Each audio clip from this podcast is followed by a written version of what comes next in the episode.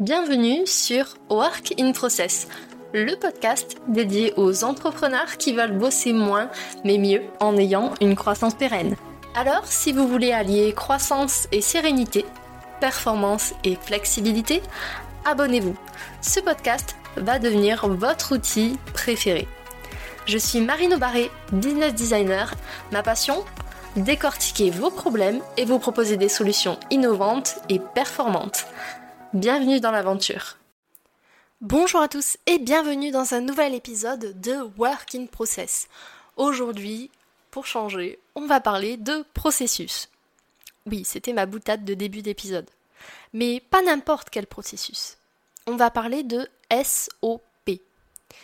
Si c'est un nouveau terme pour vous, un nouvel acronyme, dites-vous qu'on va simplement parler de processus standard opérationnel.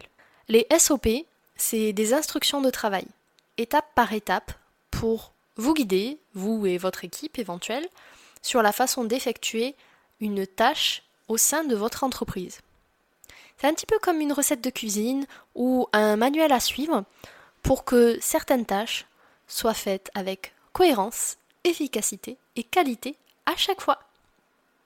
Alors que vous en ayez dans votre entreprise ou non, c'est bien de connaître les options qui s'offrent à vous pour justement créer les processus les plus adaptés. Trouver ce qui vous convienne le mieux à vous, aux personnes qui travaillent avec vous éventuellement et à votre entreprise.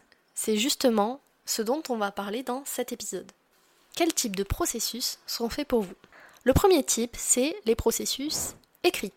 Les SOP écrits sont généralement très flexibles. Ce qui est génial quand on a besoin de rentrer dans un niveau de détail avancé. Vous pouvez aller à un niveau aussi élevé ou aussi détaillé que vous le souhaitez sur ce format-là. Il faut savoir que un SOP écrit peut se mettre à jour rapidement et facilement par petites actions. Vous n'êtes pas obligé de tout faire d'un coup.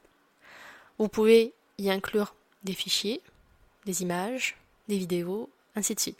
Généralement, le SOP écrit, c'est le plus long à créer. Parce que oui, D'écrire un processus à l'oral, ça va relativement vite. Mais faire en sorte qu'il soit compréhensible à l'écrit, ça prend du temps. Et il y a un piège auquel il faut faire attention sur ce format-là. C'est qu'il est facile d'entrer dans trop de détails. Ce qui peut rendre le suivi laborieux et parfois accablant pour les personnes qui doivent suivre le processus. Donc vous l'aurez compris, les principales difficultés sur ce format, c'est la longueur, le temps, et c'est le jonglage entre trop ou pas assez de détails. Ensuite, en autre format de processus standard opérationnel, il y a les SOP vidéo. Ceux-là, c'est les plus rapides de tous à créer. Ils sont géniaux pour démontrer un processus complexe avec beaucoup d'étapes.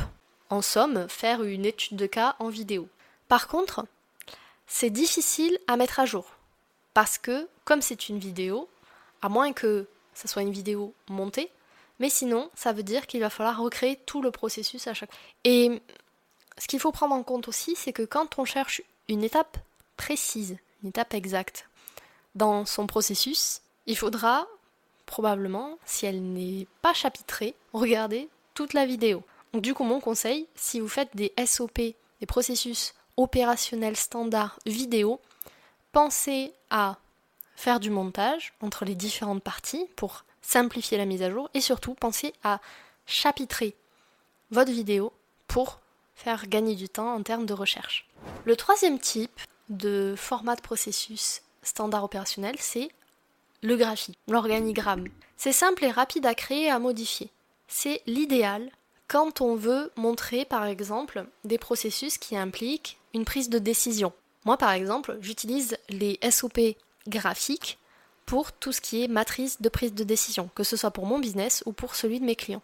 Il faut savoir que sur ce format-là, généralement, il y a peu d'espace pour le texte. Donc, il faut être précis dans la représentation graphique de votre processus. C'est vraiment le format que je vous conseille si vous êtes solopreneur ou si vous êtes freelance et que vous avez du mal à déléguer. Pourquoi? Parce que en représentant, en schématisant les étapes de façon graphique, la personne pourra plus simplement se transposer à votre façon de penser au moment où vous l'avez créé, à condition bien évidemment que vous l'ayez créé de façon suffisamment claire et compréhensible pour que n'importe qui puisse le comprendre. Et enfin, le dernier format de processus opérationnel, c'est la checklist. Ça, c'est simple et rapide à créer et à modifier. C'est utile pour limiter le risque d'erreur, notamment pour des personnes qui par exemple ont l'habitude de réaliser une tâche, parce qu'elles peuvent vérifier qu'elles n'ont pas manqué une étape en scannant justement ce document. Au niveau de ces SOP-là, ce format, ça doit normalement tenir sur une page. C'est-à-dire qu'il y a un petit peu plus de texte que pour le SOP graphique, mais il faut être quand même assez synthétique. On est sur une checklist, je vous le rappelle. Si vous avez du mal à trouver le temps, par exemple, pour rédiger un SOP en format écrit, commencez justement par une checklist. Ça limitera le risque d'erreur, ça vous prendra très peu de temps à créer et ça permettra d'avancer d'un point de vue opérationnel.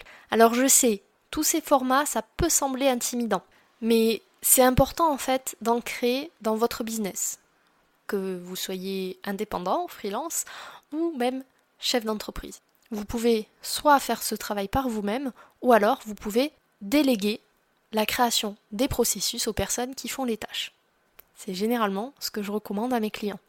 Et si jamais c'est un peu compliqué pour tout le monde, vous pouvez aussi prendre la décision de vous faire accompagner par des professionnels pour justement vous aider à adopter la bonne méthodologie pour rédiger des processus qui soient clairs, cohérents, efficaces et de qualité. D'ailleurs, si le sujet vous intéresse, n'hésitez pas à me contacter sur LinkedIn, je serai ravie de vous accompagner là-dessus.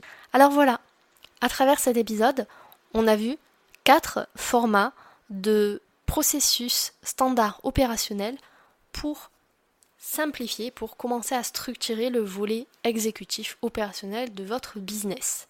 Mais je suis un petit peu curieuse sur les quatre formats présentés dans cet épisode. Pour lequel penchez-vous? Venez me le dire sur LinkedIn. On se retrouve très vite pour de nouvelles conversations passionnantes. Voilà, cet épisode est maintenant terminé. Merci pour votre écoute. Je vous souhaite à tous une belle journée, soirée et à très bientôt dans le podcast. Bye Cet épisode t'a plu? Tu peux le partager en me taguant ou lui laisser 5 étoiles sur Apple Podcast. Encore merci pour ton écoute, à très vite